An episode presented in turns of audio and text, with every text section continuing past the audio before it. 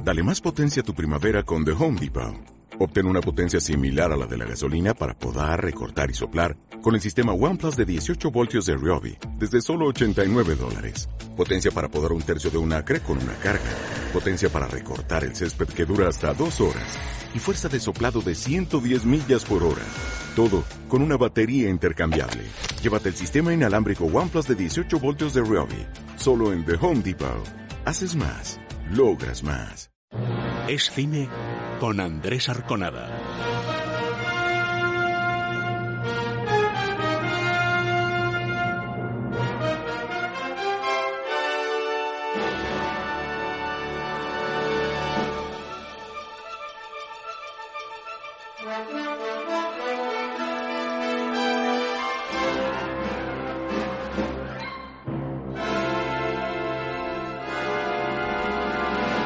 Muy buenas noches amigos, bienvenidos una semana más a Steam aquí en el radio. Bueno, por muchos motivos, porque os vamos a informar de dos estrenos muy fuertes, de dos películas españolas muy fuertes que van a estar aquí, eh, pues gente que tiene que ver evidentemente con la peli. Tanto Verónica como la nueva aventura de Tadeo Jones estarán muy presentes con el resto de estrenos y además eh, os avanzaremos eh, yo creo que una peli importante que se llevó eh, uno de los premios también más importantes del pasado Festival de Cine en Español de Málaga, como fue Otro Hermano, el, el DVD, Blu-ray, en fin, todo ello en este Cine Radio, como siempre con la presencia de Sergio, Sergio Pérez. Muy buenas. Ya finalizando el mes de agosto. Nos queda una bueno, ni siquiera nos queda una semanita porque el próximo es 1 de septiembre, aunque la temporada realmente empieza el día Pobre de mí, como se canta en San Fermín.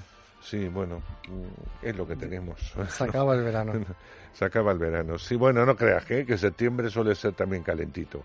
Que yo digo se acaba el verano cuando viene ya un poco el fresquito. Bueno, como decimos siempre, tenemos un lote de películas muy especial, digo siempre, durante todo este mes de agosto, ¿no, Sergio? Efectivamente, eso es, ya sabéis, el concurso mensual que iniciamos a principios de agosto, que resolveremos la segunda semana de septiembre y que vamos a, sortear ese lote de películas, también irá alguna que otra serie, para entre los que adivinen estas 10 cabeceras. Son 10 cabeceras de distribuidoras, de productoras, que vais a escuchar ahora y tenéis que adivinar en el orden exacto cuáles son y a cuál corresponden estas 10 cabeceras de cine. Y solamente es a través de, mm, eh, de, mail, ¿no? De nuestro concurso de mail. Es, cine más concurso arroba es radio punto fm. Bueno, pues vamos a verlas. Uno.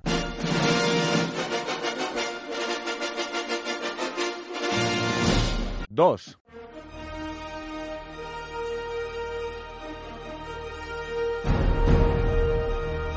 Tres.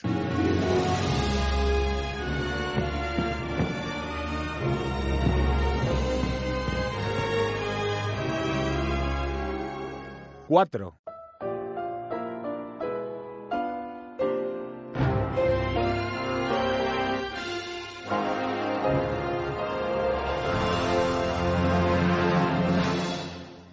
Cinco.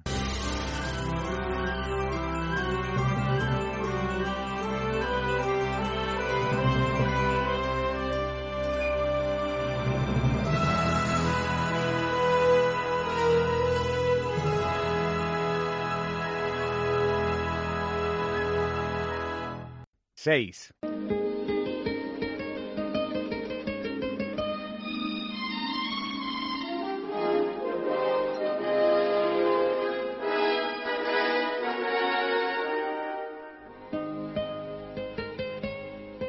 Siete.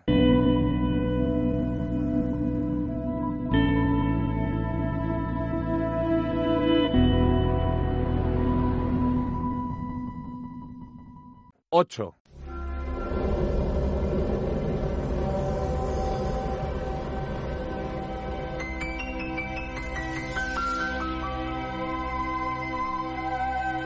Nueve.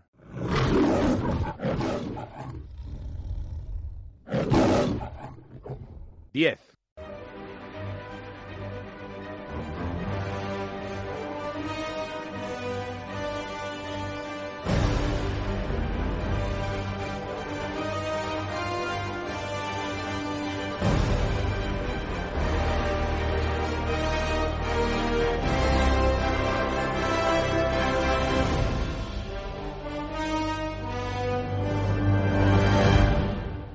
Es cine. Es radio.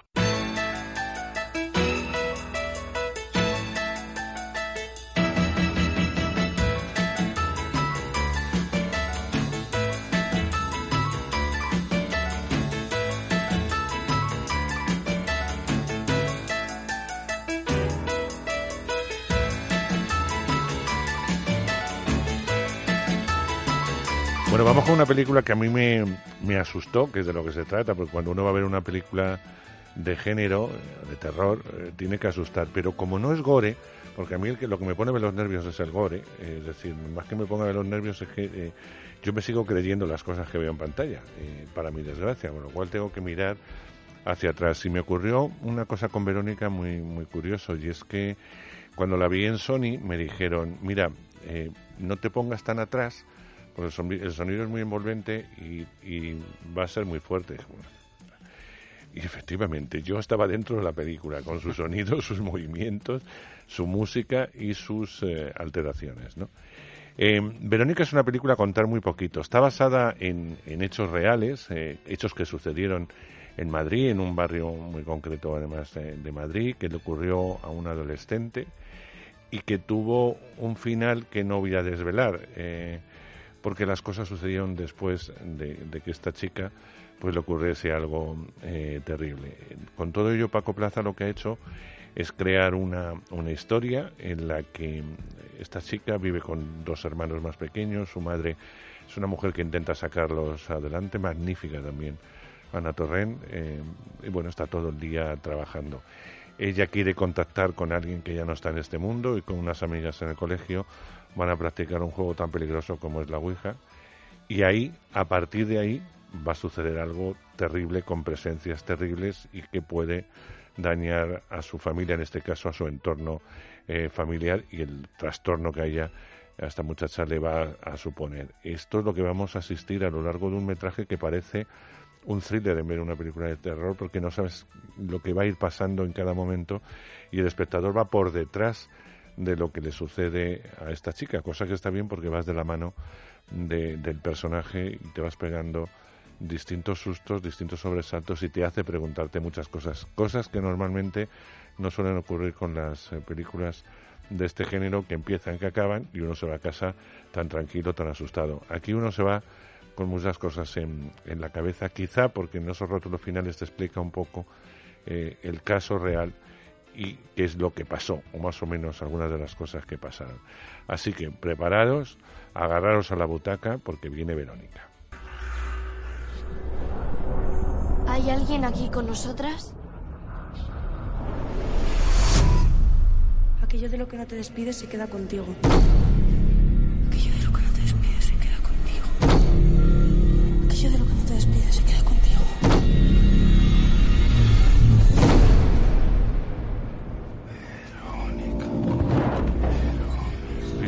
Sonido es más importante todavía que la imagen.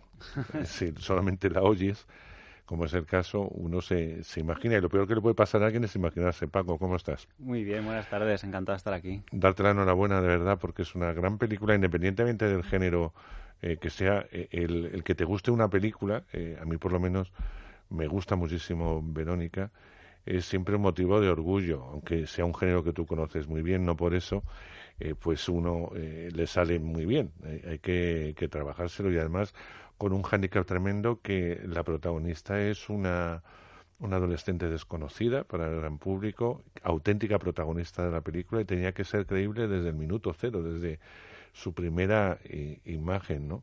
¿Cómo, ¿Cómo surge, aunque sea una pregunta tópico, pero cómo surge toda esta historia?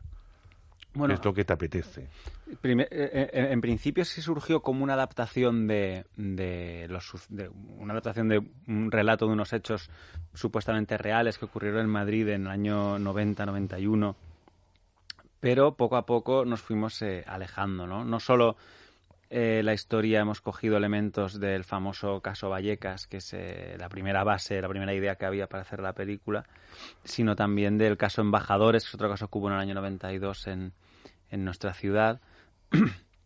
Lo que pasa es que el proyecto eh, durante todo el proceso de, escritura nos fuimos alejando mucho de la realidad para acabar relatando eh, básicamente una historia de, de, terror sobre una niña con miedo a crecer, ¿no? Con miedo a asumir las responsabilidades que se está viendo obligada a, a, asumir, ¿no? Es un proyecto que viene de Enrique López Laviña y María Angulo, son los productores que me ofrecieron hacer esta, esta adaptación y ha sido un proceso bastante eh, dilatado en el tiempo hasta acabar de encontrar cuál era, cómo, cuál era la mejor manera de aproximarnos a, a la historia, ¿no? Evitando la tentación de convertirnos en documentalistas, de intentar reconstruir eh, los hechos que recoge el informe policial de este caso en concreto, sino que eh, lo que hicimos fue utilizar ese andamiaje para contar una, una historia eh, totalmente diferente.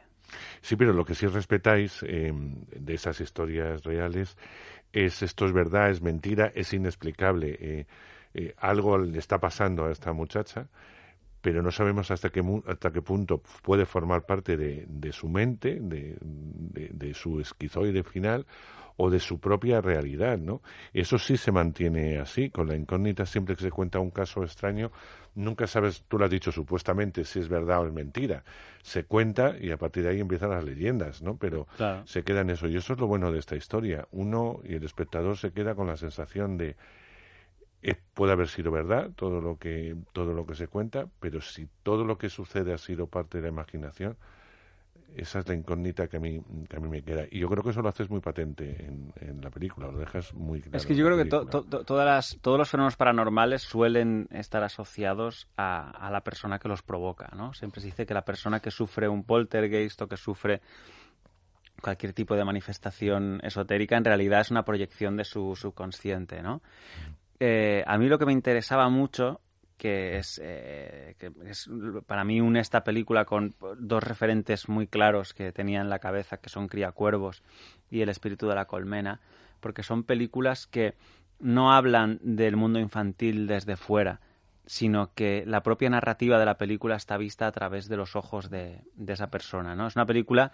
profundamente subjetiva, que intenta explicar una experiencia terrible en carne viva, en carne propia de, de, de la protagonista, ¿no? Viéndolo todo a través de, de, sus ojos. Incluso esa diferenciación entre qué es cierto, qué es falso, qué es realidad, qué es fantasía, la propia película difumina mm. ese contorno porque realmente yo quería explicar cómo lo percibe ella. Para ella es real.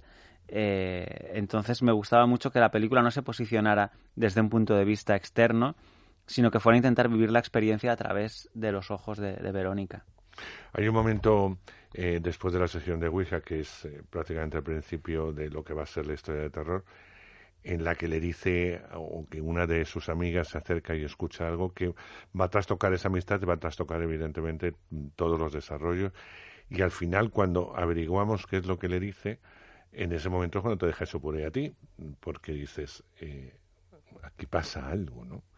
Y eso está muy bien, que se oiga al final, sí. no, no desde desde un principio para que el espectador, que es lo que te decía al principio, no adivine lo que va a venir a continuación. En ningún momento, no sé si fue muy complicado toda la estructura de guion, pero el espectador no debería, eh, no debería saber nada, tiene que dejarse guiar por la mirada, por la mente, por los gestos de, del personaje central de Verónica. ¿no? Es que eh, hicimos un ejercicio muy estricto de punto de vista, ¿no? El espectador conoce lo que va pasando en la medida en que Verónica lo, lo, lo, Lo conoce, sufre, sí. ¿no? No, no- Nos gustaba mucho que la película nu- nunca se adelante a, a ella. Yo creo que todas las películas eh, disfrutas mucho en el cine cuando, cuando te plantean enigmas, ¿no? Enigmas a resolver.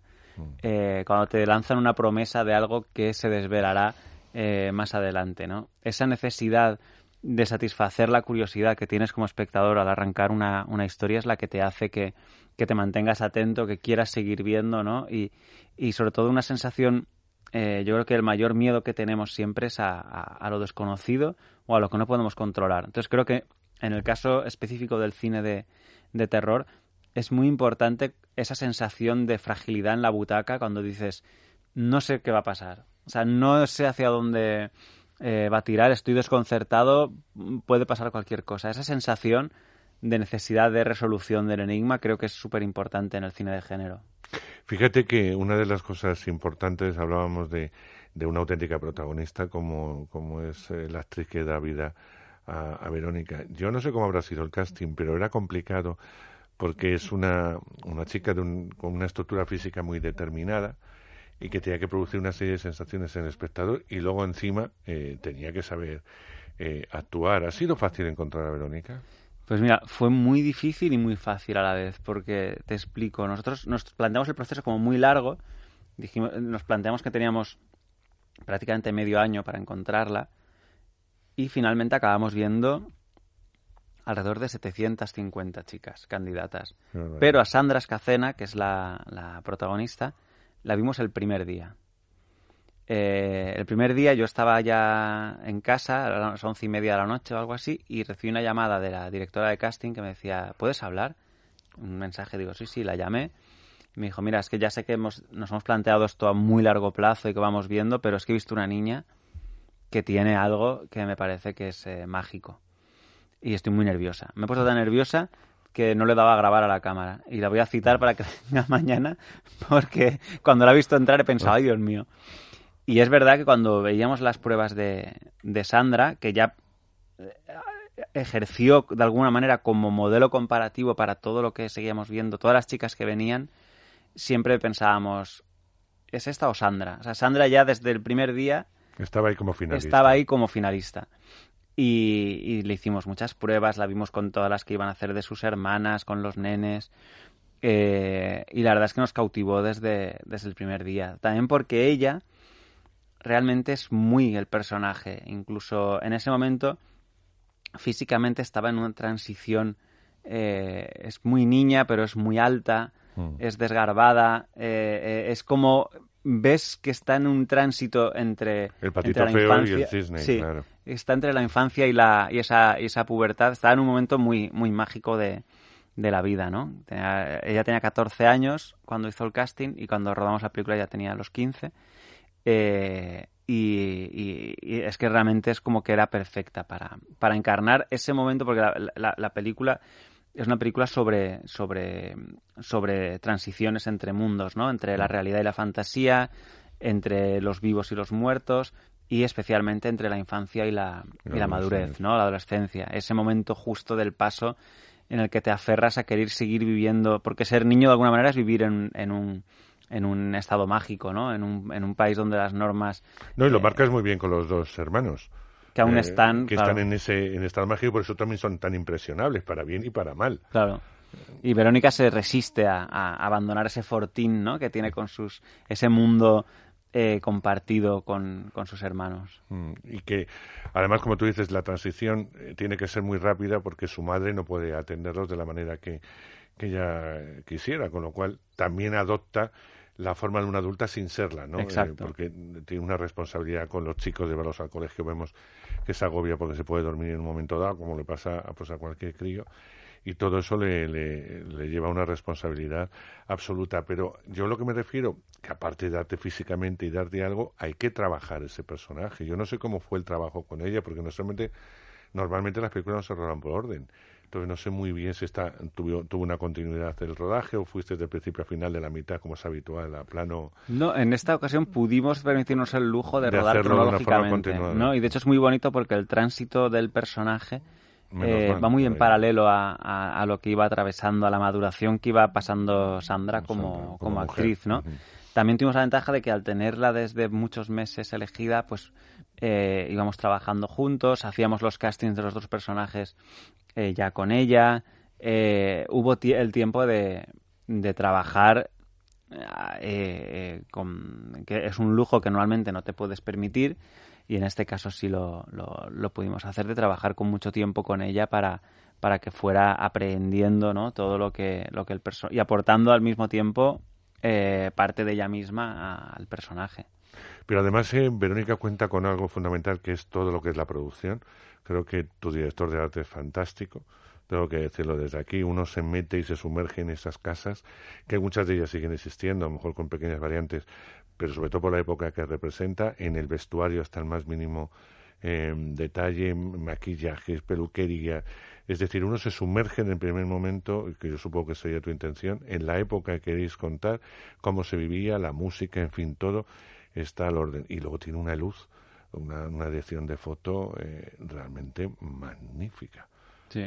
Nosotros queríamos... Eh, eh, Uno está, se sitúa muy bien eh, en cada momento, ¿no? En la casa tiene una luz, el colegio tiene otra, el sótano es un sótano que da miedo en sí cuando es un simple desván, podría ser un- y sin embargo ya es un desván que invita a pasarlo mal. A pasarlo mal, a decir, ¿por qué me meto aquí? Y encima ya metes ahí una monja muy especial, que tampoco voy a hacer spoiler, con lo cual, eh, bueno, pues uno lo- se va metiendo poco a poco y, y yo creo que, que, que eso era fundamental. Yo no sé la idea que tú tenías. Es que yo creo de- que para- para- cuidar todo eso, ¿no? para meterte en una película como espectador, eh, eh, especialmente una película de, de terror, es muy importante la verosimilitud, ¿no? El creerte que eso está ocurriendo en un espacio y un tiempo concretos, ¿no? Entonces, en ese sentido, hemos, hemos sido extremadamente meticulosos en la reconstrucción de, de época, ¿no? Los flequitos que hemos Todo, puesto a las todo. actrices, la ropa, nos documentamos muchísimo, pedimos a toda la gente del equipo que nos trajera fotos de la época de cuando ellos tenían, eh, de cuando ellos, de la- principios de los adolescentes. 90 Claro. para ver cómo iban vestidos, los peinados. Eh, la dirección de arte es, eh, es una reconstrucción ultra minuciosa que ha hecho Javi Alvariño basado en fotos de, de- de la época, ¿no? Los juguetes, el atrezo, que todo está, eh, está escrupulosamente eh, fechado para que... Hasta la propia calle y la luz que, que despedían en las farolas en aquel momento, que es muy distinta a la de hoy. Sí, sí, no, una tontería, pero es bastante distinta.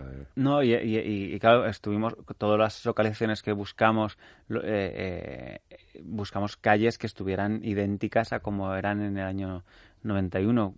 Para suerte nuestra y quizá desgracia de los vecinos de, de Vallecas, que igual agradecerían que se modernizase de alguna manera un poco eh, su, su entorno urbano. Entorno urbano.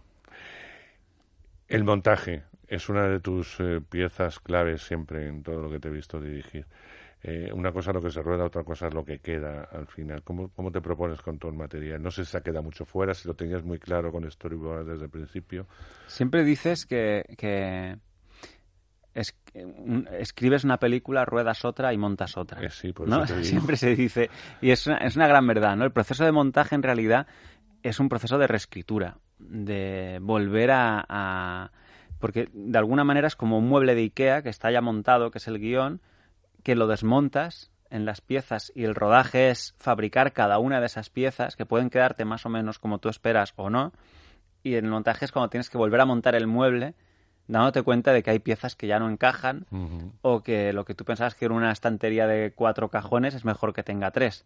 Eh, entonces, es, eh, como decía Enrique Urbizu, es el momento de la constatación de la realidad. El montaje es lo que tienes. No es la película que habías imaginado. Cuando escribes, imaginas una película. Cuando ruedas, Estás viendo otra. estás viendo otra, estás creando otra. Y cuando montas, estás siendo consciente de la película que tienes la- y estás descubriéndola y reescribiéndola, ¿no? Siempre se dice que montar es reescribir. Y es verdad, en este caso eh, no ha habido grandes eh, alteraciones estructurales, por decirlo así, eh, pero sí que siempre es, es el momento en el que en el que estás descubriendo cuál es el corazón de la película, ¿no? Y a veces te, te llevas pequeñas sorpresas. Claro, porque eh, en el montaje de, cualquier película de género, estamos hablando de terror, el sonido es fundamental. Cuando hay que meter un poquito más la música alta o, el sonido de una silla que se mueve o una puerta que se cierra alrededor es, es fundamental, cosa que no pasa en otros géneros, donde no digo que se descuide, pero que va, eh, es otra historia totalmente distinta. Y a- eh, una cosa es cuando uno está montando y otra cosa luego cómo imagina dónde tiene que ir el montaje de sonido exactamente para que el espectador salte o, o se mueva o evidentemente produzca lo que lo que habéis hecho porque si a eso le quitamos el sonido a la música el efecto no es el mismo ¿no? Es otra. y es otra esa es otra segunda parte una vez que montas la película tal cual hay que meter el efecto de, de susto por decirlo de alguna forma que todos nos entiendan ¿no? Es que el, el sonido es, eh, eh, quizá el cine de género es cuando, cuando cobra mayor eh, relevancia, ¿no? Yo siempre pongo un ejemplo muy, muy claro para, para entender la importancia del sonido, ¿no? Y es que tú cuando quieres generar un silencio en, en una película, si simplemente eliminas los elementos, ese silencio no, no es cinematográfico, ese silencio no sirve. Entonces, para crear el silencio tienes que incorporar sonidos que representen el silencio. Hasta ese punto puede ser creativo el, el sonido, ¿no? O sea, el generar eh, sonidos que remitan a la ausencia de sonido. Entonces, eso te da una idea de hasta qué punto puedes eh, alterar la percepción que tiene el espectador de la escena con una combinación de, de, sonidos eh, de una manera o de, o de otra, ¿no? Yo creo que, que siempre se dice, ¿no? Que en el cine de, de terror es más del 50% es el sonido y estoy totalmente de acuerdo, ¿no? Porque la experiencia eh, del espectador tiene que ser inmersiva totalmente, meterse dentro de, la historia. Es un género en el que especialmente necesitas esa concentración del espectador en la pantalla, eh, esa atención para no perder la, tensión y el sonido es fundamental para, ayudar a ello. Yo tengo que decir que en esta película, lo decía al principio, el sonido está muy, muy cuidado. No os pongáis en la parte donde están los altavoces, bueno, no sé que la sala esté llena, pero de atrás del todo porque puede vibrar en un momento dado vuestra propia cabeza y además se sufre muchísimo más. Es verdad que, España vive desde hace unos años eh, eh, el género de una forma eh, buena a nivel de, popular, a nivel de, público. Hemos conectado junto a la comedia, yo creo que el terror es lo que mejor funciona en taquilla y que el público reconoce que le gusta la comedia y que le gusta el, cine de género español. ¿Qué, ¿Qué, hemos hecho en los últimos años, Paco, porque tú eres uno de esos culpables, entre comillas, para que el público conecte con este género eh, que casi siempre nos viene de Estados Unidos, y eso es lo que suelen ir a ver, y que podéis competir directamente con, con, con, cualquiera de, de, vuestros, eh, de vuestras películas, entre comillas, competidoras, ¿no? ¿Qué, es lo que tiene para que el público no le dé ningún apuro a asistir a una película de género española? yo creo que hay una tradición muy, muy importante del, del género en, en España. Yo, yo señalo siempre como mm, quizá máximo responsable y exponente a Chicho Ibañez Serrador, ¿no? Mm. Eh, que demostró con sus historias para no dormir lo popular que podía llegar a ser el género de, fantástico de terror en, en, en que desapareció, yo no sé por qué. No Chicho, me refiero sí. un poco que otros directores siguieran, aparte de, de Paul Nassi, que hacía otro tipo de, género, no ha habido muchos directores que se metieran en, este género. ¿no? quizás sí hubo un momento en el que parecía como que el cine de género era poco serio, por decirlo así, o, o que se apostó institucionalmente por otro tipo de, de, contenido o de, o de forma. Pero yo creo que lo que es el público siempre ha sido fiel al, mm. al, terror, ¿no? O sea, eh, yo quizá el año 2007, cuando salió El Orfanato, cuando salió Rec, eh, poco más tarde salió Los Ojos de Julia, la película de Guillermo mm. Morales, escrita por Uriel Paulo.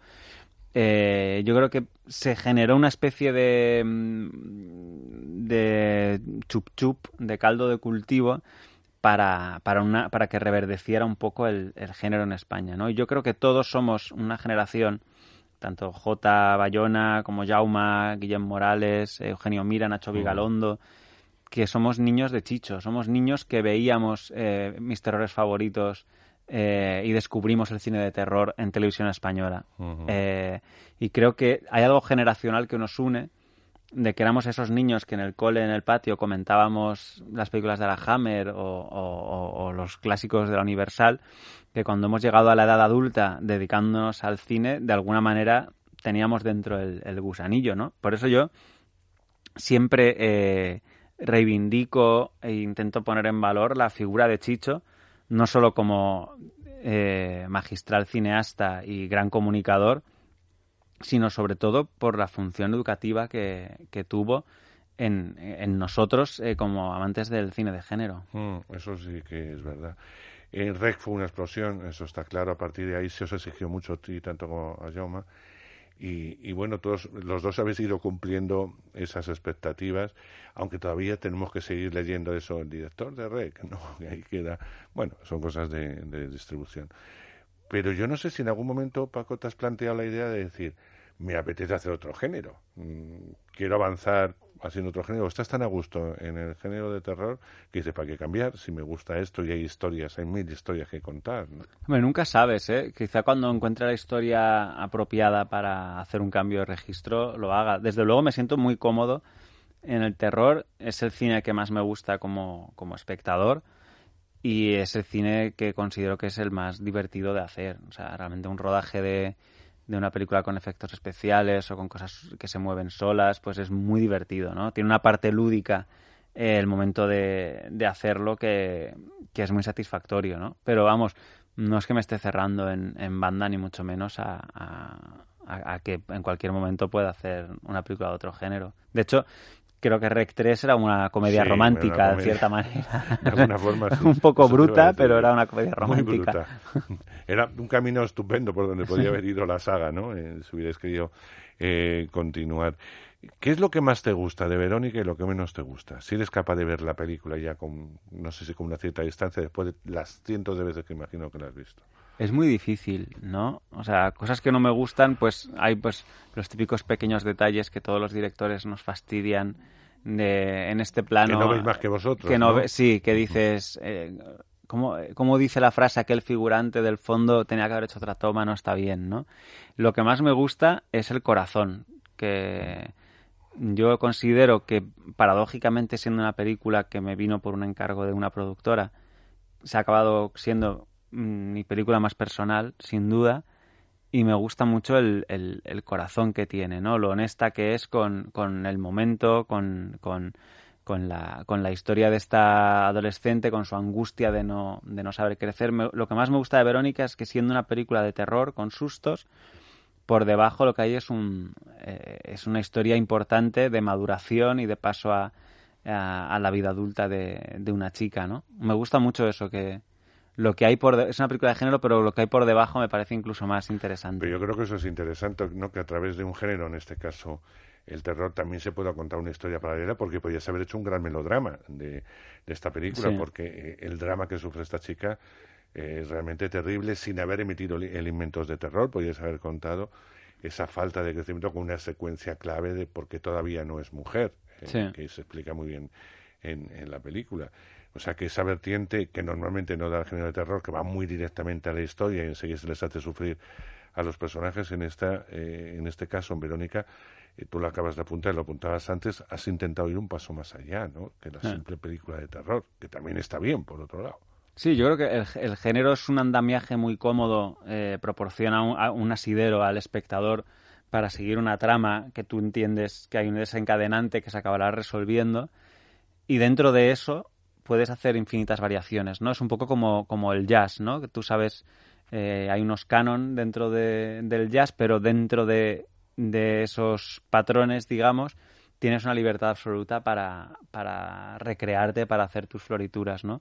Yo creo que el género es un armazón eh, perfecto narrativo que te sirve para rellenarlo luego con lo que quieras explicar, ¿no? O sea, yo pienso en películas como La Profecía, que en realidad es la película de un marido que es incapaz de decirle a su mujer que le ha engañado y que le ha que el, niño que tienen no es suyo, que se lo ha cambiado. Anecdóticamente ese niño es hijo del demonio y tal, y eso es lo que le da el armazón de, género, pero el drama está ahí, es la eh, como una relación se ve corrupta para siempre por una mentira, ¿no? Entonces creo que el género te permite eh, tener esa primera, ese primer nivel superficial, si quieres decirlo, al, que agarrarte y por debajo poder contar historias de manera más metafórica o más indirecta eh, y me parece que es que es un marco perfecto para, para desarrollar historias. Para los imprescindibles del género, es decir, para los que os gusta el género, evidentemente no tengo que daros ninguna excusa para ir. Y para los que os gusta el cine en general, ir también a verla porque es una gran película. Eh, la habéis adivinado por todas las palabras de Paco, es decir, cuenta una historia basada en cosas que ocurrieron o que al parecer ocurrieron en la llamada vida real y evidentemente eh, cuenta con unos actores eh, en estado de gracia, todos ellos, absolutamente todos, hasta los más pequeños, tienen ese momento maravilloso, con lo cual estamos ante una gran película, estoy de acuerdo con mis compañeros de imágenes cuando eh, publicaban y decían que es una de las mejores películas que hemos visto españolas en lo que va de 2017 y ojalá la academia en un momento dado piense que una película de, terror puede ser tan válida como un melodrama o una comedia que empiezan a, a premiarlas ya, porque sí se premian efectos y cosas, pero lo que es valorar todo lo que hay detrás de una película de terror todavía, yo me da la sensación, bueno, aquí en Estados Unidos, en todos lados, lo valoran eh, muy poquito. Me parece muy difícil lo que haces, Paco. Así que enhorabuena. Espero que vaya mucho público, que es vuestra mejor recompensa este fin de semana los cines, que en los cines está muy fresquito. No podemos tener ninguna excusa. Y de alguna forma es el aperitivo a lo que viene ya de temporada, eh, que ahora se adelanta, como hacen las grandes eh, multinacionales, los blockbusters, al verano. Así me parece una fecha estupenda para que la gente lo pase bien o mal, depende con el estado. Un poquito mal. Con el estado que vayas, ¿no? Gracias, Paco. Muchas gracias a vosotros, un placer.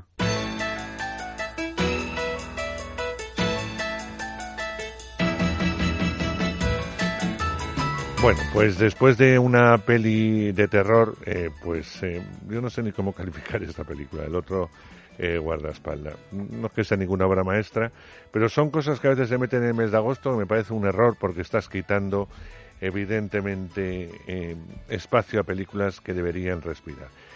Eh, es verdad que tiene un reparto espectacular, Ryan Reynolds, Salma Hayek, Samuel L. Jackson, Gary Oldman, entre otros Joaquín de Almeida, entre otros, pero yo no sé muy bien. Eh, bueno, os voy a contar el argumento y vosotros decidís. El peor agente de protección del mundo tiene un nuevo cliente, un asesino a sueldo, con quien se ha enfrentado en otras ocasiones. Por eso se odian mutuamente. Sin embargo, ahora tendrán que colaborar juntos y lograr en tan solo 24 horas testificar en contra de un peligroso dictador de Europa del Este, quien intentará acabar con sus vidas por todos los medios. Como veréis, todo rocambolesco, como veréis, todo en un tono que no sé muy bien cómo definir. Pero se estrena y por tanto tenemos que comentarlos. El otro guardaespaldas. Soy agente de protección ejecutiva. Y tú eres el sicario más perseguido del mundo. Mi trabajo es protegerte. No durarías ni una hora sin mí. ¡Que te jodan! ¡Que te den! ¡Eso mismo dijo ella! ¿Sospechosos en la azotea? No, no, no, ese salto no lo veo. Se me tiene que ocurrir algo más inteligente.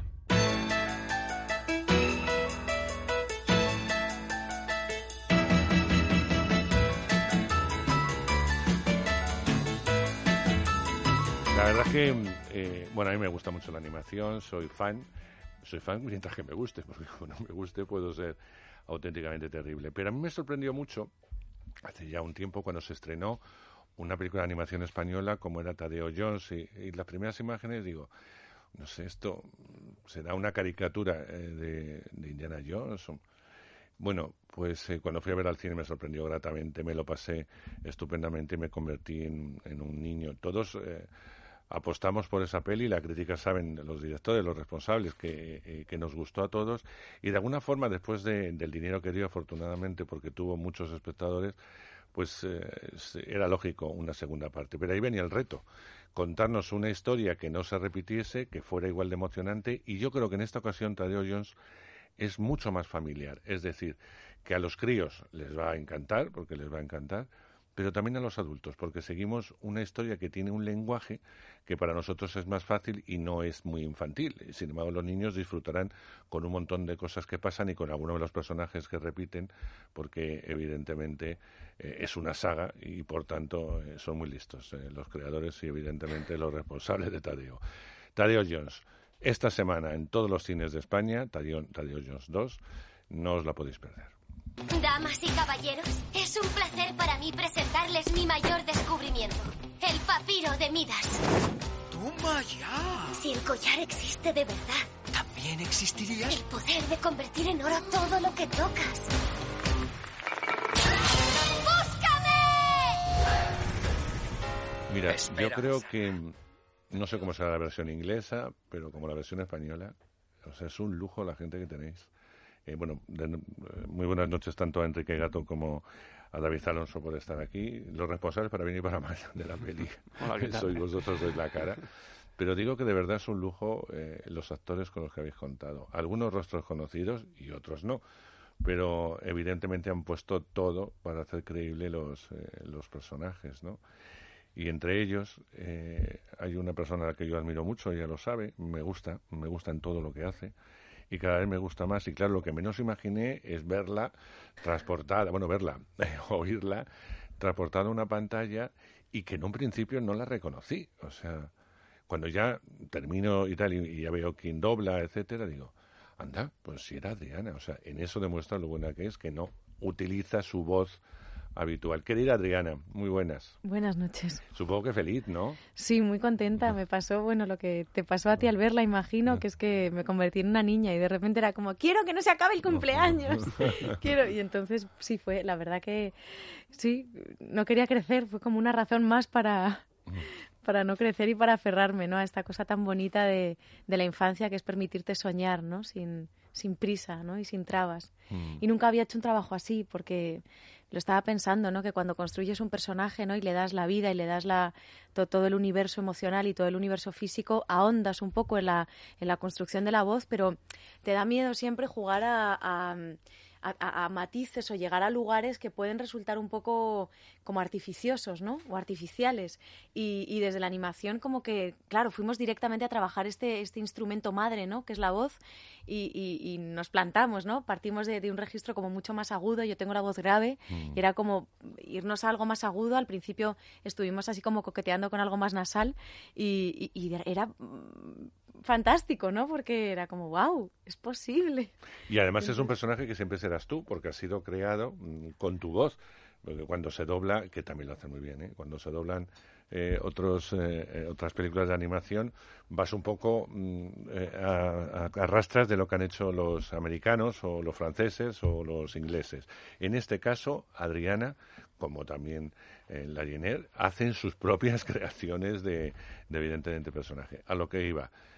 Eh, es un casting fabuloso, eh, con lo cual estaréis muy contentos en, en, voces, porque para vosotros es fundamental. Es algo, sin voces no hay peli. Eh, sí, efectivamente, la voz es lo que marca lo que marca el personaje de animación porque es lo primero que, que se genera de un personaje aparte del guion, pero lo siguiente es, la voz.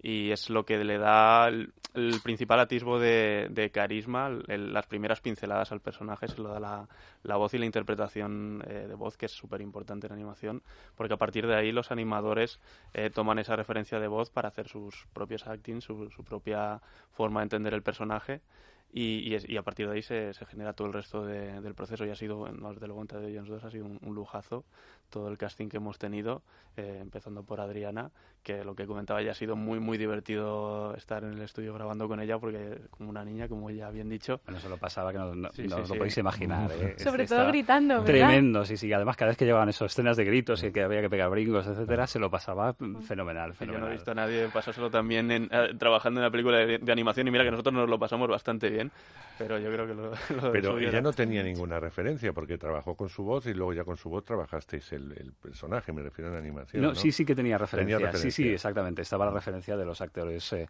originales en versión inglesa. Lo que pasa que eh, siempre sucede una cosa. A ver, nuestro lenguaje natural es el castellano. Entonces, siempre que venimos acá y cogemos la película y empezamos a hacer las labores de doblaje, nos lo tomamos como empezamos de cero. O sea, es, dominas el lenguaje, dominas la expresividad mucho más. No tienes em, eh, la, guerra que tienes en, cuando grabas con los actores americanos, que siempre, oye, ¿y cómo podríamos improvisar una cosa distinta? ¿Cómo podríamos hacer esto o aquello?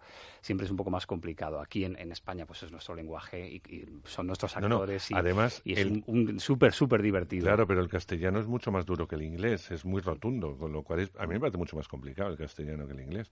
El inglés es mucho más lineal, es mucho más eh, para arriba. Pero, el nuestro que tiene palabras eh, que son durísimas. muerte. O sea, solamente decir muerte ya es como sentencia, ¿no? O sea, los otros dicen dit y ya está. O sea, es una cosa muy muy suavecita, ¿verdad? Vamos, pero quizá es, es, mucho más rico. Yo creo que eso es la ventaja del castellano y, que aunque es, tiene ese punto de complejidad, yo creo que es lo que te permite, pues cuando ya estás con los actores cara a cara, el, el, jugar y decir, pues mira, esto es lo que tenemos en la escena, esto es lo que hay de base pero ahí está el punto de improvisación ya de cada uno, que, tanto con Adriana como con Corbacho fue también súper divertido. Corbacho le dio una vuelta al personaje que fue espectacular también. Mm. Y lo mismo con Michelle y con el resto de actores de, doblaje que...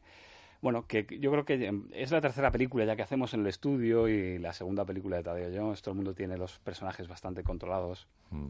Y yo siempre digo que, que esta vez hemos ido a jugar más al, al estudio de doblaje, hemos ido más a, pasárnoslo bien y, menos a, a, buscar y a investigar la primera línea de, los personajes. Y se ha notado mucho, la verdad que tiene un punto de frescura la, la película que, no, fantástico, que, va mucho más allá de la primera parte. Y por eso es lo primero que, que quiero preguntaros. ¿Y por qué Adriana? Que es algo que os habrán preguntado ya mil veces. ¿Qué visteis en, en, Adriana para decir, queremos que haga este personaje? Pues veíamos, eh, tiene un, un registro eh, que le pega mucho a este personaje, que es un personaje que tiene mucha ambivalencia, ¿eh? Sí. es un personaje que, que tiene dos caras. No vamos a descubrir demasiado. ¡Ay, que me ¿eh? está llamando falsa! Veíamos que podía, que tenía un registro y lo podía adaptar a, a- a toda esta, esta dualidad, ¿no? Esta riqueza que tiene este personaje. Y, y justo lo que estaba comentando antes Adriana, estuvimos buscando mucho, trabajando sobre todo al principio, las primeras sesiones de doblaje, en, en eso, en buscar, ¿no? Hasta qué punto llegamos al personaje a una cosa más eh, caricaturizada, a una cosa más real, y, le- y- y nos venía genial porque que tiene un registro de voz brutal que, que nos vale para las, las dos cosas. Es un personaje estupendo porque, porque tiene muchos matices. No solamente es la heroína o la mala, sino que, como contaba, eh, es, es un personaje con, con mucha riqueza, pues no sabes muy bien qué pasa con ella. Hay que ver Tario Joel para saber. Sí, cómo es importante no desvelar, ¿no? Porque es, No como, es como una nueva incorporación, pero, Claro. pero es verdad que, que es un personaje que... que- Claro, que- empieza de una forma así muy modosita, pero luego vamos Claro, viendo es lo un que personaje es lleno de mujer. fantasmas y de, y de, bueno, de aspiraciones y sus complejillos y sus, sus envidias, pues un, un- un ser muy humano. Sí, Y cuando, cuando, pobre, claro. cuando te proponen, eh, yo no sé si da miedo, cuando te proponen Ojo, para mí era algo tan nuevo y, y es verdad que, que tuve muchísima ayuda y me sentí muy apoyada porque yo soy, en este terreno soy absolutamente virgen. Entonces, bueno, ll- llegué con miedo, pero creo que llegué con, con tanta ilusión que, que me lancé, ¿no? Hay algo también para mí de lo desconocido que, que me genera como mucha atracción y me gusta. Entonces, pues sí, sí te quedas con ganas de más, ¿eh? O sea, sí hay algo como de ya, pero, pero sí, sobre todo creo que es estar abierto, ¿no? Y dejarse ayudar y, y bueno, pues encontrar un poco el equilibrio entre, entre reconocer que estás muy verde y que no sabes dónde tirar, pero intentar de alguna manera sobreponerte, ¿no? A esa debilidad y coger de alguna manera el toro por los cuernos y decir, venga, gracias, lo voy a intentar yo. Vale, si te vas a hablar un momento, va, lo hago yo sola. Entonces es un poco de encontrar ese punto medio, ¿no? Entre, entre de alguna manera controlar ¿no? la autosuficiencia, pero, pero no cerrarse en ese orgullo, sino incorporarlo y dejarse ayudar. Pero es un personaje y hay que trabajarlo como tal, imagino, ¿no? Mm. Sí, pero es verdad que, la, que el trabajo ha sido muy codo con codo con vosotros, con los directores, entonces se, se ha ido construyendo, ¿no? Sobre, sobre la marcha y, y yo he estado un poco más en, más que en modo creadora, en modo esponja, en modo bo- boba Adriana esponja, porque claro, yo no sabía tampoco por dónde empezar, tampoco po- quiero decir, creo que tampoco tenía que o debía hacer mucho de antemano en casa porque podía irme por un lugar y fijar de alguna manera cosas que no iban a ser oportunas, entonces Claro, por- hicimos varias sesiones, ¿no? Entonces, la primera sesión yo me había instalado en esta cosa aguda nasal, entonces yo, a partir de ahí, estaba todo el rato en la ducha, claro, porque no sé qué, no sé cuánto, no sé qué, no sé qué, tal, tal, no sé cuánto, y fregando. "Ah, pero sí". Y claro, cuando llegamos a la siguiente, me acuerdo que me, que me dijisteis, no, pero vamos a probar esto, pero ahora va a cambiar, y yo, "Ah, ah", ya tenía fijado lo otro. Entonces, no hay que fijar. Yo creo que hay que irse bien, dormido, bien comido y, y a jugar. Es una constante la animación, que es que cada día cambia, cada día hay, hay, hay un montón de cambios en, en todo, en las escenas, en cómo se trabaja y demás. Y además que luego te vas encontrando cuando vas haciendo el empate, ya todos los actores van grabando sus voces y vas viendo qué tal funcionan unos con otras. Una cosa que, que buscábamos con Adriana era que, que tuviese un registro con ese punto de inocencia que tiene el personaje, pero que a su vez pudiera servir para, un Para otras que ya no cosas. es tan inocente. Y sobre todo, además, que, mm, que equilibrase bien con la voz de, de Michelle, que Michelle tiene una voz que, que ya de por sí es, es un poquito suave, pero ella tenía que ser también más heroína. Entonces, había que Claro, es equilibrar curioso muchas porque esto me lo ha comentado preguntándome, ¿y, qué- y quién es el casting? ¿Quién es? Y, yo- y me decían, uy, pero qué raro, porque para el personaje le pega más tu voz grave y para el suyo le pega más la voz aguda. Y yo, claro, pero ahí está el truco, hay que cambiarse, hay que arriesgar. No, y salió, Sí. salió muy bien al final, ¿eh? Sí, se aguanta sí, sí. fenomenal. No, no, no, fantástico. Y, y yo cre- creo que era, fíjate, yo, de cara a todo lo que fue el doblaje en castellano, yo creo que este era un poco el principal miedo, ¿no? El, el que Claro. vosotras dos os instalaseis perfectamente cada una en vuestro registro. Qué bien. Y ha funcionado como un tiro, como un tiro. No, y además son totalmente diferenciables. O sea, tú eh, estábamos oyendo a alguien antes, cuando ves la imagen, pues también te arrastra la, la imagen.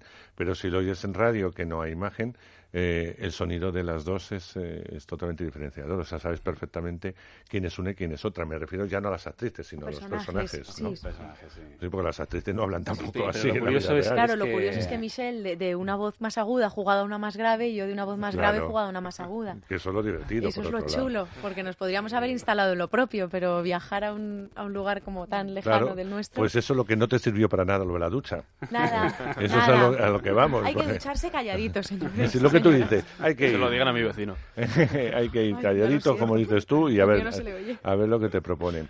Entramos de lleno en Tarea. Será complicado una segunda parte. Sabéis que la primera eh, fue un éxito, un éxito, no solamente en España, sino un éxito eh, a nivel mundial. Y la dos había que pensársela mucho, había que tener cuidado porque todos vamos a estar de uñas, o íbamos a estar de uñas, yo ya no, yo ya me tenéis Ujú. vencido, pero íbamos a estar de, de uñas con, con esta segunda a ver qué nos contabais, ¿no? Fue complejo todo este proceso de Eh, volver a Tadeo. Sí, fue complejo y, y a la vez era algo que teníamos muchas ganas, porque, bueno, aparte que se nos quedaron muchas cosas en el tintero de la primera parte, eh, teníamos muchas ganas de demostrar que podíamos superarnos aún más y sabía, no nos queríamos conformar, dormirnos en, en los laureles y sabíamos que queríamos aportar y mejorar en cada aspecto de la peli, desde el guion, eh, personajes, localizaciones, eh, las secuencias de acción que fueran más espectaculares, queríamos que fuera más divertida, o sea, queríamos exigirnos a todos los niveles. Somos, yo creo que somos, tanto Enrique como yo, como todas las personas del estudio, muy inconformistas con lo, con lo que hacemos y, y sabíamos que era un reto, que, la primera fue un, un- un éxito que nos superó a todos, que nadie esperaba, pero sobre todo queríamos que el primer reto no fuera tanto el, el pensar en, en superar esa barrera de éxito, sino el, el, pro- el- reto creativo y técnico nuestro de, de hacer que fuera mejor y de que para nosotros fuera una, una mejor película. Imagino que con un guion muy trabajado también, porque no se podía repetir lo que ya sabíamos, ¿no?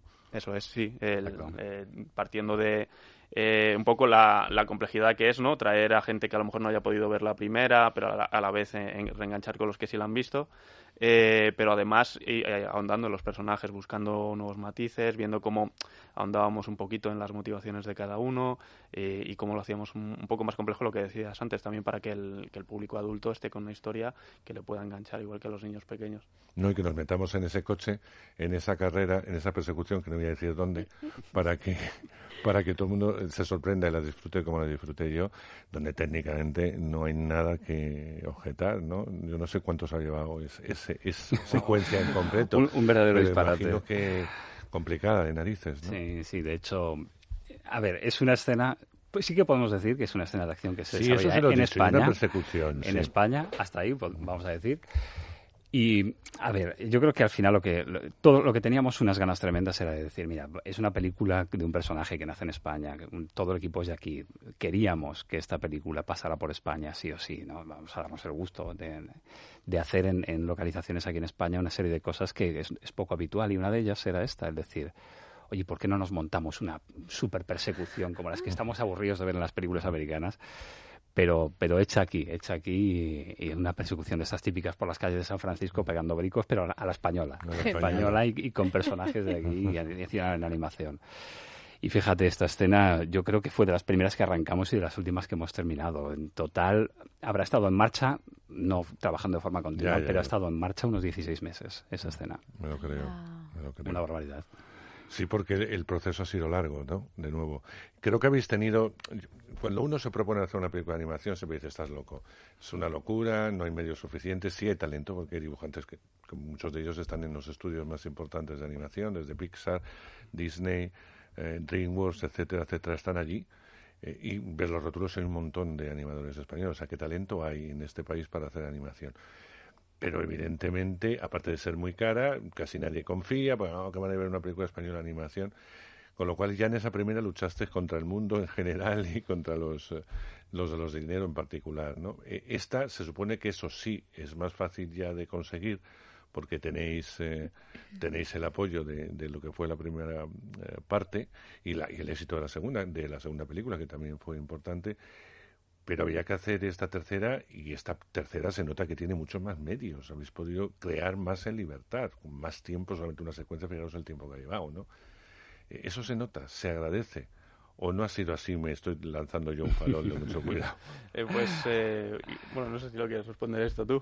sí, bueno, no, no, importa. Es, a ver, en cuanto a medios, realmente ha habido muy parecidos a los que había en la primera parte. Lo que pasa es que sí se nota una cosa que es básica en, nuestro sector y es, primero, la experiencia que, que ya tenemos como estudio con, con una tercera película y segundo, eh, a ver, para nosotros era un reto básico, es decir, cualquier persona que entre en la sala de cine tiene que notar sí o sí que esto ha crecido a todos los niveles. Precisamente por, yo creo que por eso que tenemos todos en la cabeza de las segundas partes nunca fueron buenas, ¿no? Entonces, quisimos que se notara a todos los niveles narrativos, técnicos, artísticos que la película crecía.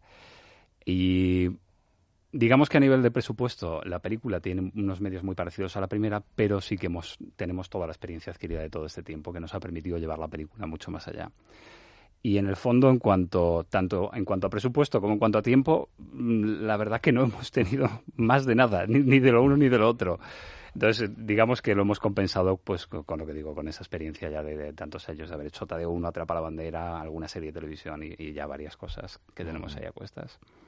¿Tú eres consciente, eh, Adriana, que has conquistado el corazón de muchos eh, adultos a través de la tele, a través del cine, a través de personajes muy concretos, muy, bueno, que has tenido mucha empatía con los espectadores. Y que ahora te faltaba el público infantil, que es el más duro, por otro lado. Y que eres una heroína dentro de una película que van a ver muchos, muchos niños.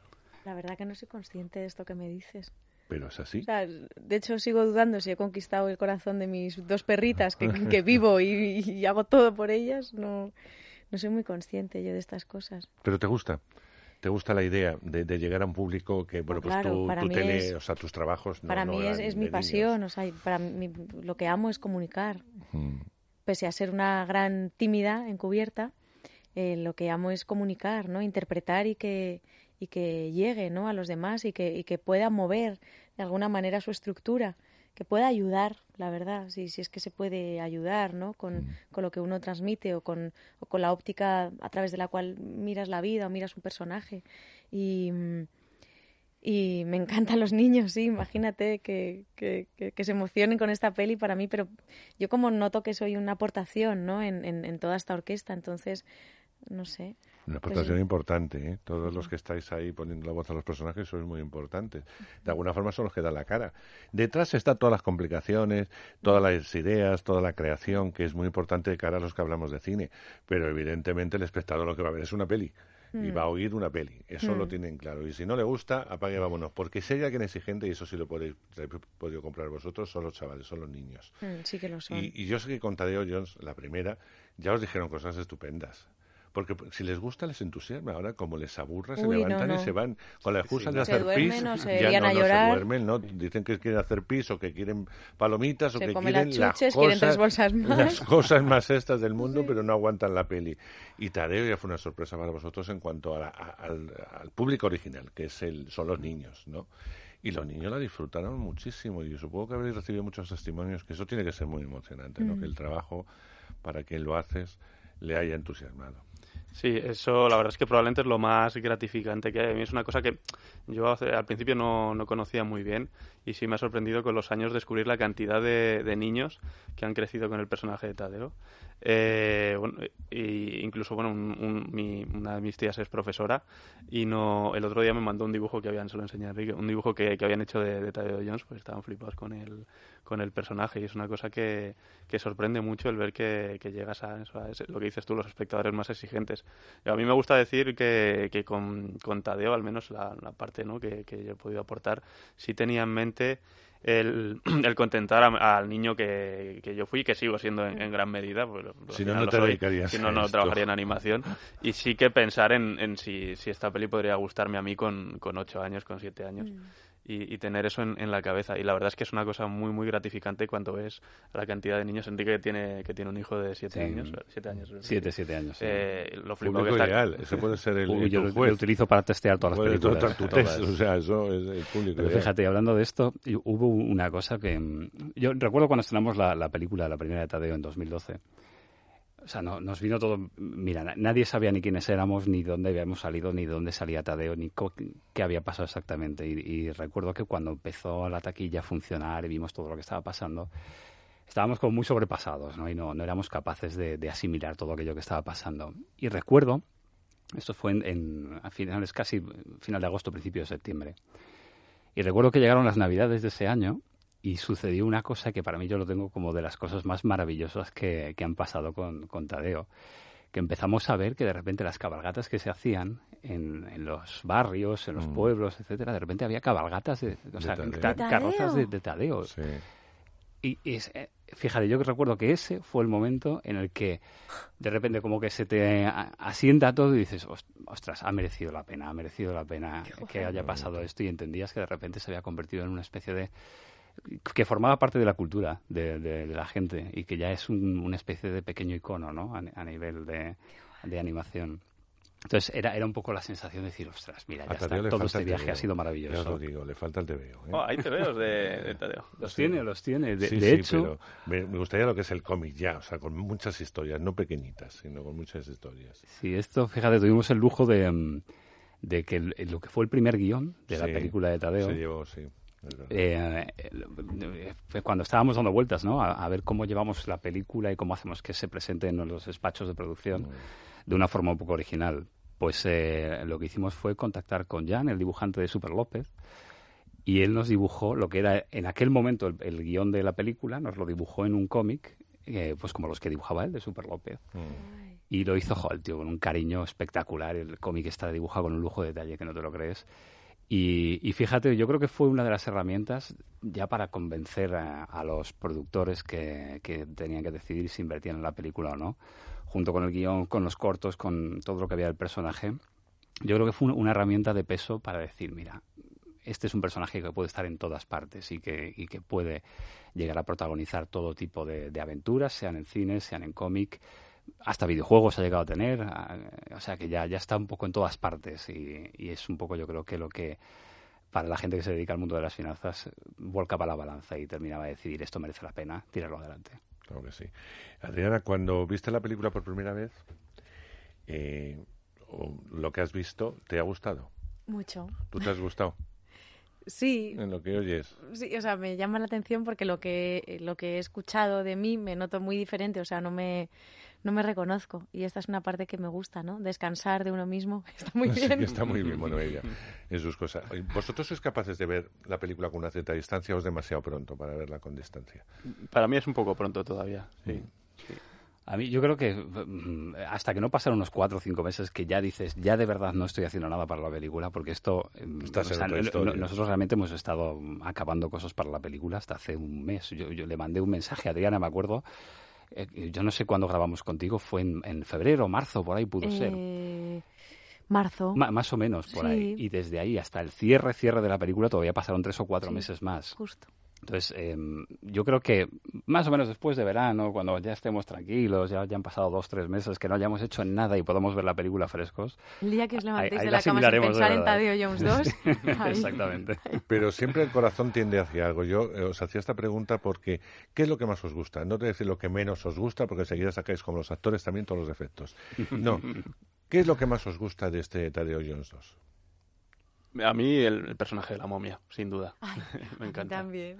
A mí me encanta también. Es una cosa muy especial. Yo creo, Increíble. ya, saliendo de los personajes y ya pensando en la película en general, eh, yo creo que, que la, la seña de identidad de, de- de las películas de Tadeo es el buen rollo. O sea, la sensación de irte a casa con ese espíritu positivo y esa sensación de habértelo pasado bien, haber visto una gran aventura e irte con ese, ese buen rollo, buen fondo para casa. Y sois conscientes, como hacen los norteamericanos, que la película acaba tan en alto que puede haber una tercera eh, inmediata. Bueno, inmediata dentro de lo que es la animación, ¿no? Pero que si funciona, eh, ese personaje está demasiado alto, no tiene un final final. Eh, o sea, hay un final, evidentemente, de aventura, pero no hay un final final. O sea, hay un guiño, eh, ya un espectador más adulto más que el niño, en el que le dice, no te preocupes que dentro de cuatro años vuelves a traer al chaval aquí, ¿no? a ver la nueva aventura de Tadeo. Sí, queda, abierta, queda abierta esa puerta, desde luego, sí. Y sí, bueno, de hecho, hace muy poquito ya que se ha anunciado que se está negociando ya una tercera y se habla de una cuarta parte, veremos a ver. Bueno, no me, no, que no desaparezca el personaje de Adriana, ¿eh? Porfa. No, no, no, ya tiene que estar. Tiene que O estar sea, ya tiene que estar de las fijas, ahí yo la, la quiero fija y tal. Adriana, enhorabuena por participar en un trabajo así, porque hay que ser valiente. Yo siempre digo eh, que, la, bueno, el caso de Michelle, llevamos haciendo mucha animación, mucho doblaje, habitualmente da la voz de Hermión. Es decir, como que a mí me tiene muy acostumbrado Michelle y lo hace muy bien. Pero a mí me sorprendió cuando eh, te metiste en esta aventura que podía haber salido bien, había sido mal, hombre, si sale mal no tuvieran, no hubieras terminado la aventura. Pero eh, bueno, siempre es un riesgo, Mm. porque no, no tienes más apoyatura que tu voz. Ujú. Y además tampoco tu voz, sino que tu voz tiene otros, eh, otros Bueno, matices, otros colores, Sí. y has tenido que utilizar algo que no, con lo que no trabajas habitualmente. Yo creo que el corazón no falla, ¿eh? Y al eso- final y está el es- corazón. yo creo que sí. Y al final es el instrumento, ¿no? A través de la voz, de la mirada, Mm. olfato, pero si, si hubiera que, que- que utilizar ¿no? el olfato en vez de las voces ¿no? para una película, al final el, el, el apoyo es, es el alma. Y desde ahí creo que, que, que- que tienes que funcionar, ¿no? ¿no? No voy a decir desde ahí nunca falla, porque el alma también falla Mm. a veces, pero, pero creo que es un, un buen apoyo, ¿no? Un buen un buen bastón al que al que agarrarse y, yo me siento cómoda no desde ese lugar. Y cuando te empiezas a, perder no y a, a sentir un poco insegura dices bueno voy a voy a volver a ese terreno no a mi cueva que es la, la única verdad que conozco y, y desde ahí tomar la actitud de servir. Creo que es, es un es una actitud bonita para, para generar cosas que van a ser bellas. Mm. Media hora está con vosotros. Estaría mm, el tiempo que dura Tadeo, Mm. Tadeo hablando de, de Tadeo. Es un placer. Este fin de semana ya es la prueba de fuego. Se estrena en, en toda España. eh, así que no se la puede uno perder. Eso de momento. Estrenáis en una fecha límite, como digo yo. Pero bueno. eh, nunca se sabe. Niños hay siempre, padres también, tíos, abuelos, que no les queda más remedio, que también nos sirven de excusa, hay que decirlo, para ver una buena película de animación y Tadeo Jones lo es. Enhorabuena a los dos, gracias por el trabajo, gracias por brindar esa oportunidad a, a otros animadores también y a gente española con mucho talento y que no se tenga que marchar fuera para que haya, aunque sea una pequeña industria, pero que haya una pequeña industria de animación que vosotros de alguna forma habéis iniciado. Así que, Enrique, eh, David, hasta cuando queráis, hasta un nuevo Tadeo, hasta una nueva bandera, hasta un nuevo, vaya usted a saber qué, ¿no? De momento vamos a dejarlo en. Spin-off de Adriana ya. Vale. Adriana, que te quiero, un besito fuerte. también. Gracias. gracias Pues de una película para toda la familia, fundamentalmente infantil, nos vamos con una película adulta, porque Diane Keaton también es una de esas actrices, al igual que Meryl Streep, salvando las distancias, claro, que no para de trabajar. Es la protagonista de una cita en el parque donde da vida a Emily, que es una viuda que vive a las afueras de Hampstead Heath en Londres, incapaz de centrarse en cosas que requieren su atención, como su apartamento, sus finanzas o su hijo. Un día observa como un hombre que habita una destartalada cabaña es atacado por una banda profesional de matones, por lo que llama a la policía mientras sigue mirando. Después se adentra en el bosque para buscar al hombre y así descubre que aunque ha vivido en paz durante 17 años, ahora su existencia se ve amenazada por unos promotores inmobiliarios. No cuento más.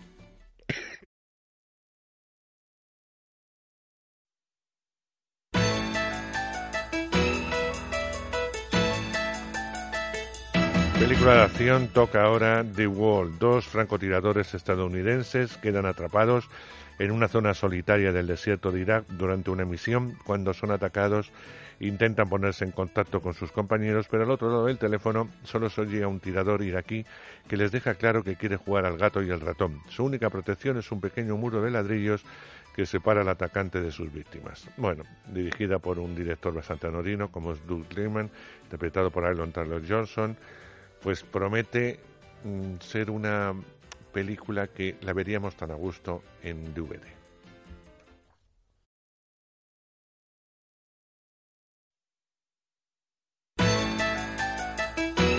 Película francesa, como no, hasta en verano nos llega al cine francés. Ana Mon Amour es la historia de Toma y Ana que se enamoran locamente en la universidad. Ana tiene un pasado complicado, padece graves ataques de pánico. Toma es un joven de clase media, se queda tan atónico como fascinado con los abismos de desesperación de su amada. La apoya plenamente y la lleva a médicos. La pareja se aísla cada vez más, la debilidad de Ana parece dar fuerzas a Toma y Ana se queda embarazada y empieza a seguir una terapia basada en el psicoanálisis analítico, de la que sale muy mejorada, pero el mundo de Toma empieza a derrumbarse. Son de estas películas que ya cuando os cuento un poco el argumento da pereza, que sí.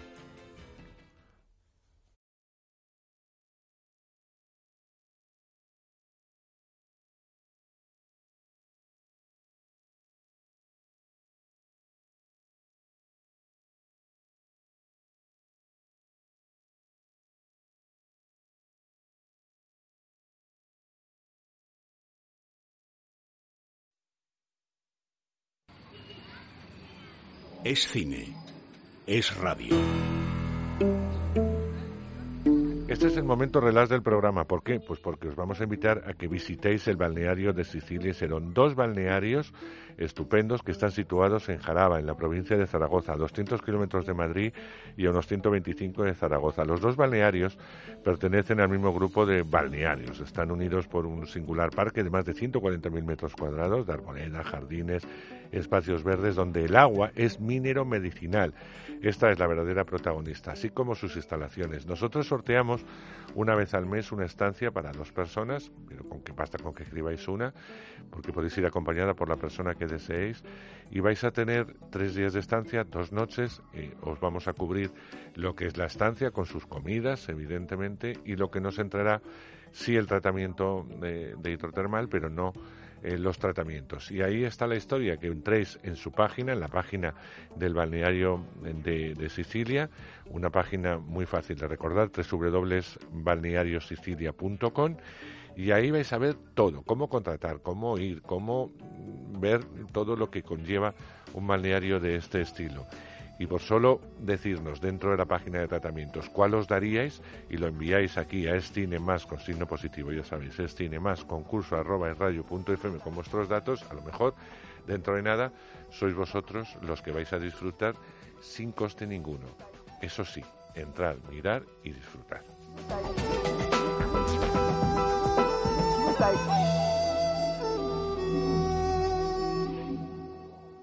Es cine con Andrés Arconada.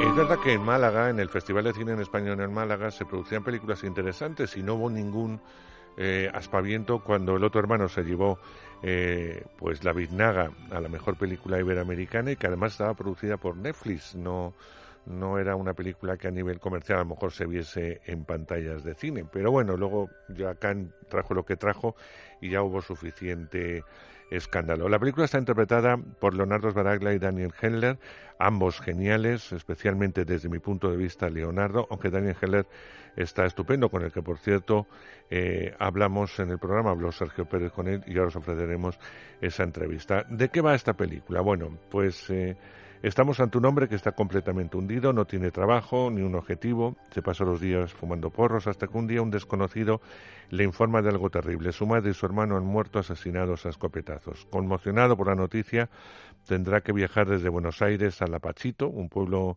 medio arruinado en el que vivía su familia, para hacerse cargo de los cadáveres. Allí va a conocer a Duarte, el personaje de Leonardo Sbaraglia, un antiguo militar que es amigo del asesino de su madre, para que acabará trabajando de forma totalmente ilegal y adentrándose además de esta forma en un mundo de turbios negocios. Una película dura, muy, muy dura, pero muy, muy interesante, os lo puedo asegurar. No me extraña que se llevase ese premio. Como os decíamos, un actor, mm, es que estuvo allí presente, pero ya os ofrecimos la entrevista que mantuvimos eh, con él, no con esta peli, sino con otra que también iba a concurso. Eh, sí tuvimos la oportunidad de hablar con este actor, magnífico actor por otro lado, y aparte de oír un poquito de, del otro hermano, oiremos la, la, conversación, como os decíamos, que mantuvo mi compañero Sergio Pérez con Handler.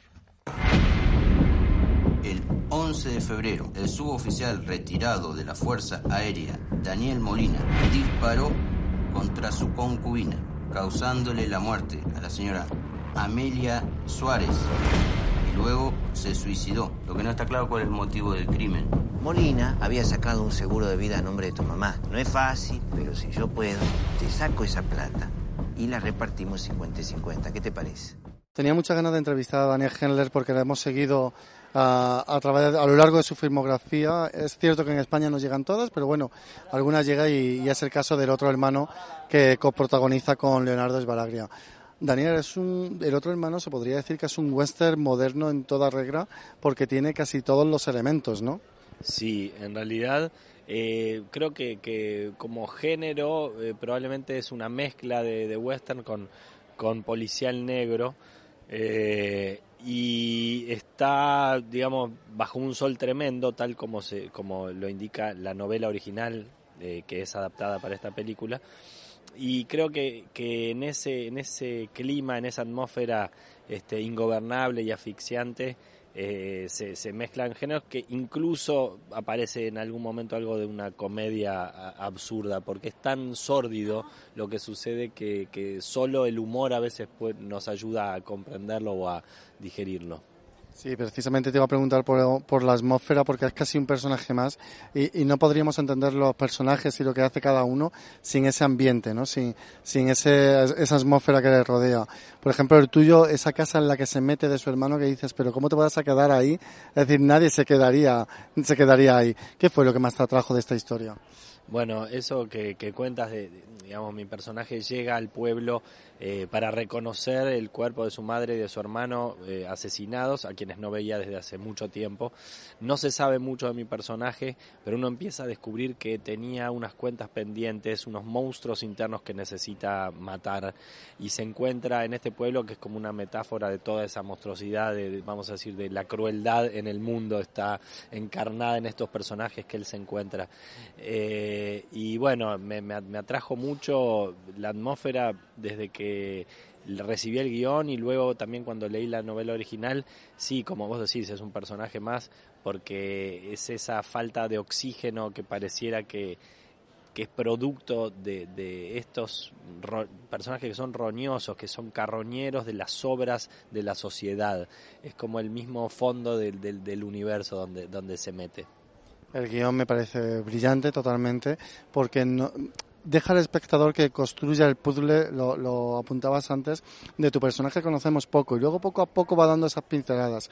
¿Cómo es eso de interpretar contando sin contar? Porque tu personaje es más bien callado, pero tenemos que, el espectador tiene que intuir todo ese pasado que tiene. Sí, es un personaje que de hecho en su simpleza eh, parece esconder eh, algún secreto, pero luego nos revela que la simpleza es es producto de, de, un estar, de un dejarse llevar.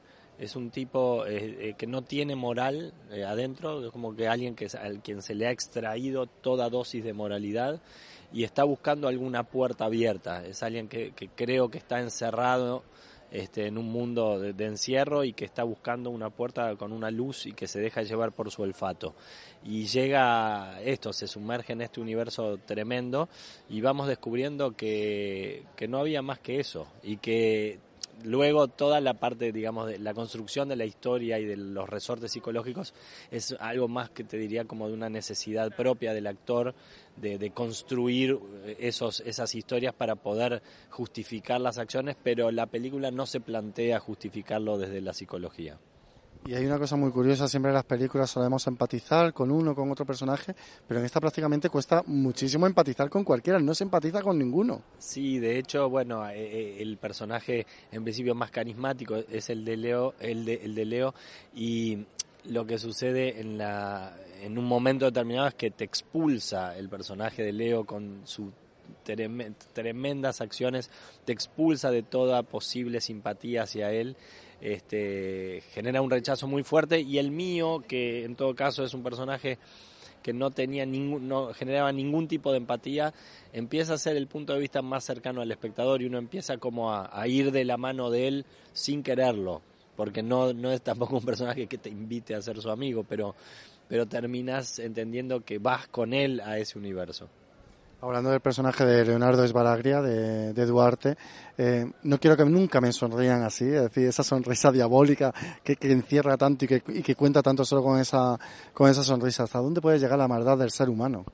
Sí, yo creo que por un lado en esta película se extrema la maldad y por otro lado si uno recorre la historia, del hombre, de nuestros pueblos, nuestras sociedades, descubre que han pasado cosas siniestras hace muy poco tiempo y muy cerca nuestro y que probablemente hemos decidido taparlas eh, socialmente y a veces también desde, desde las políticas públicas, que ahí es más grave, pero uno mismo necesita a veces eh, este, olvidar un poco ese, esa, esa zona tan siniestra que tenemos cerca, porque es difícil aceptarla y convivir con eso. La película creo que de alguna manera destalla, eh, eh, estalla todo ese universo en la cara, ¿no? Y es como un golpe en la cara.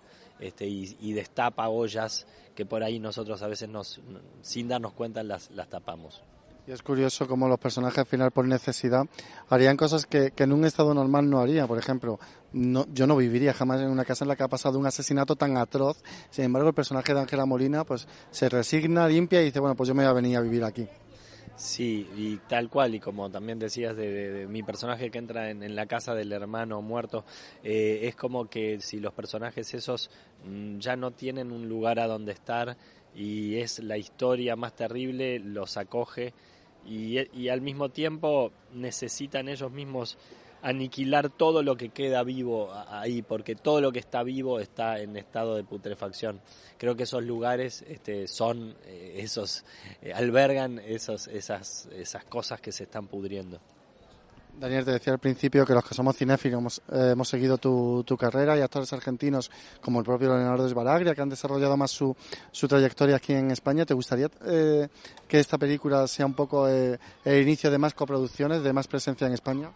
Mira, eh, yo creo que este festival el de Málaga eh, con esta decisión que toma de, juntar eh, la sección de cine latinoamericano y, cine español, entendiéndolo como la región iberoamericana unida por un idioma, eh, creo que está también en consonancia con algo que viene pasando y es que hoy las películas sí empiezan a ser como coproducciones de una manera más natural, ya no como era antes que tienes, ¿no? Como al, al extranjero tratando de hacer un acento que no le es común o eh, al personaje que llega de afuera, en todas las películas es un personaje que llega afuera porque es necesidad de la coproducción. Creo que ahora la coproducción es una forma de cooperar en, eh, para que pueda existir un cine eh, independiente, verdadero eh, y sin necesidad de jugar falsos acentos o falsas historias para poder justificar. Es que todo es una región que, que debe cooperar para que el, el cine pueda emerger más allá de, del mercado muy dominado, muy dominado por, la, por las majors norteamericanas. Eh, así que creo que en ese sentido, bueno, vamos hacia ahí. Eh, yo también, digamos, como actor uruguayo que soy, eh, he en general participado en coproducciones también entre Uruguay y Argentina y sí, me encanta que esto se extienda. Ojalá eso, eso sea la base, ¿no? También están ahí los premios platino que también intentan unificar ese mercado iberoamericano o latinoamericano. Muchísimas gracias, Daniel, por dedicar. No, sí, yo los premios platino lo que me, lo que me pasa a mí es que me parece que no, que no surgen de, eh, de, de, de, de, la cinefilia, ni me parece que son unos premios que todavía deberían reverse y mejorar un poco el criterio de, de, selección de películas. Nosotros, por ejemplo, con una película no nos presentamos a los premios platino porque eh, nos parece que apunta demasiado al cine como industria y al cine un poco colonizado. Creo que lo ideal para nosotros es entender el cine como algo mucho más este, variado, este, con pluralidad de voces y con esa aceptación de las películas que rompen los géneros, que se meten entre géneros y que no tratan de cristalizar los géneros que el mercado acepta, sino reinventarse constantemente. Pues Daniel, muchísimas gracias por dedicarnos estos minutos en el Festival de Málaga. Esperamos volverte a ver de nuevo en España muy pronto con otra película. Muchísimas gracias a ti, espero verte, sí. Y los invito a todos a ver El otro hermano y El candidato, que son las dos películas que me involucran en Málaga.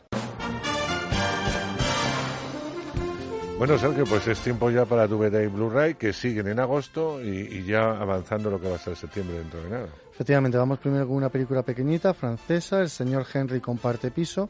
El señor Henry es un viejo gruñón ya jubilado que vive en su apartamento de París. Él es muy feliz viviendo solo, pero su salud va cada vez a peor, es muy delicada y hace que en el día a día pues sea cada vez más difícil y que necesite una persona. En contra de su voluntad, su hijo Paul le convence para alquilar una de sus habitaciones vacías a Constance, que es una joven estudiante llena de vitalidad, pero en lugar de sentirse agradecido por la compañía de la recién llegada, Henry utilizará a Constance para sembrar el caos dentro de la familia. Concretamente va a intentar separar el matrimonio de su hijo porque no se lleva muy bien, especialmente con su nuera. Sale en DVD cuesta 16 euros, sale en Blu-ray cuesta también 16 euros y no lleva en principio nada de material adicional.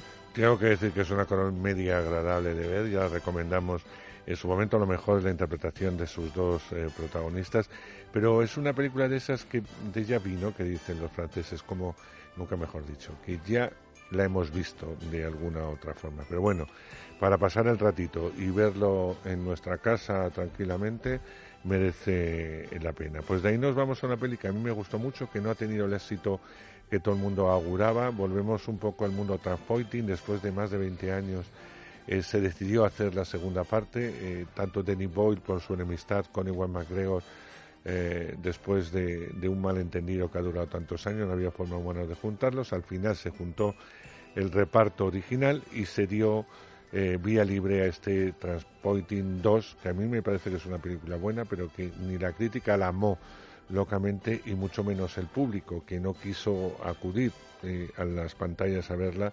siendo, sin un fracaso total, tampoco ningún éxito a considerar. Pero bueno, retomamos de alguna forma el Transpointing 2 y a sus personajes. 20 años han pasado, como decía, muchas cosas han cambiado, pero otras siguen igual. El personaje de Ewan McGregor, de Mark Renton, vuelve al único sitio que considera su hogar. Allí se va a encontrar con Spud, con Sick Boy y con Begbie y le, estará, que le van a estar esperando. Otros viejos amigos también aguardan su regreso. El dolor, la alegría, la venganza, el odio, la amistad, el amor, el deseo, el miedo, el remordimiento, la heroína, la autodestrucción y el peligro mortal. Todos están listos para darle la bienvenida y para unirse a la fiesta a Mark Renton. Sale en DVD y en Blu-ray, incluye, también sale en 4K UHD, ahora vamos a hablar de ello. En DVD cuesta 19 euros, lleva las escenas eliminadas, 20 años de trabajo, una conversación con Danny Boyle y con los actores, el audio comentario además del director y del guionista John Hotke.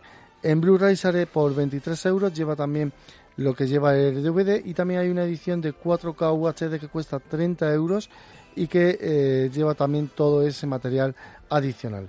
Eh, como digo, te do Transpotting, pues eh, el esperado regreso de Danny Boyle a esta historia. Sí, que de alguna forma, como decíamos, no llegó a triunfar del todo. Es una pena, ¿eh? porque yo creo que es una buena oportunidad para que os acerquéis eh, a este DVD o a este Blu-ray, la veáis con calma, la volváis a disfrutar y veréis que tiene puntos en contacto estupendos, que se aleja un poco de la primera en cuanto a forma, porque para eso han pasado 20 años, pero no en cuanto a fondo, porque los personajes, desgraciadamente, como a veces pasa en la vida, evolucionan muy pero que muy poco. Bueno, pues estamos llegando al final de nuestro programa. Tengo que dar las gracias a Isaac, que hoy ha sido el realizador del mismo, de principio al final, hoy no ha necesitado ayuda de nadie. Estas cosas eh, solamente lo hacen los grandes, como es Isaac.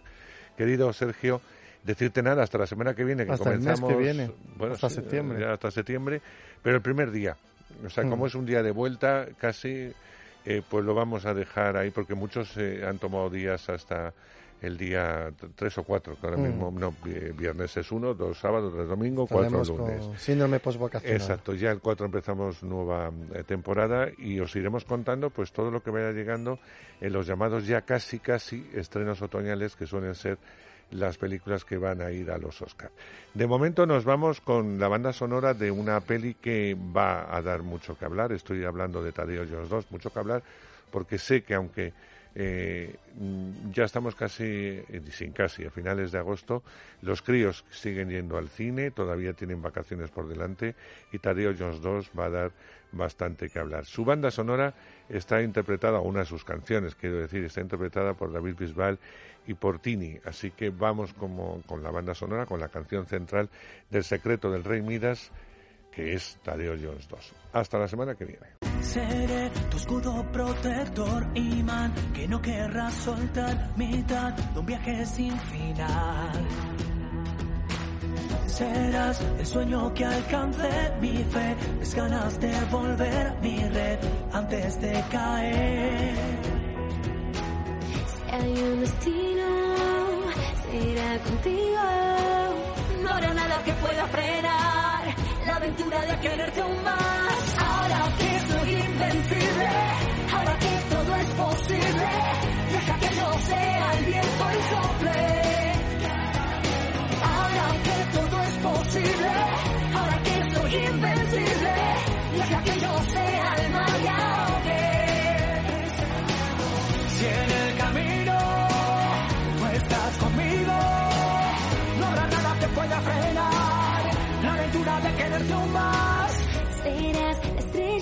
alcance la luz que guiará mi pie. Serás mis ganas de crecer. Y pondré la meta donde estés tú y yo, el tesoro que encontré. Verás que ya no hay nada que temer. Yeah. Si hay un destino, será contigo. No habrá nada que pueda frenar la aventura de quererte más. Ahora que soy invencible,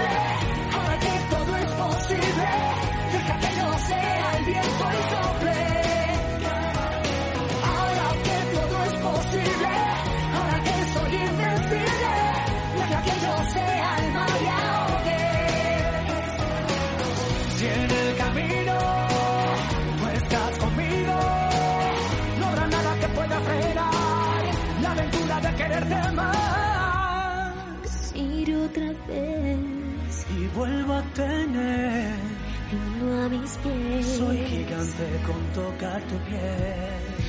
Mira si sé Que allá donde estés, recordaré. mírame, mírate, ¿quién nos puede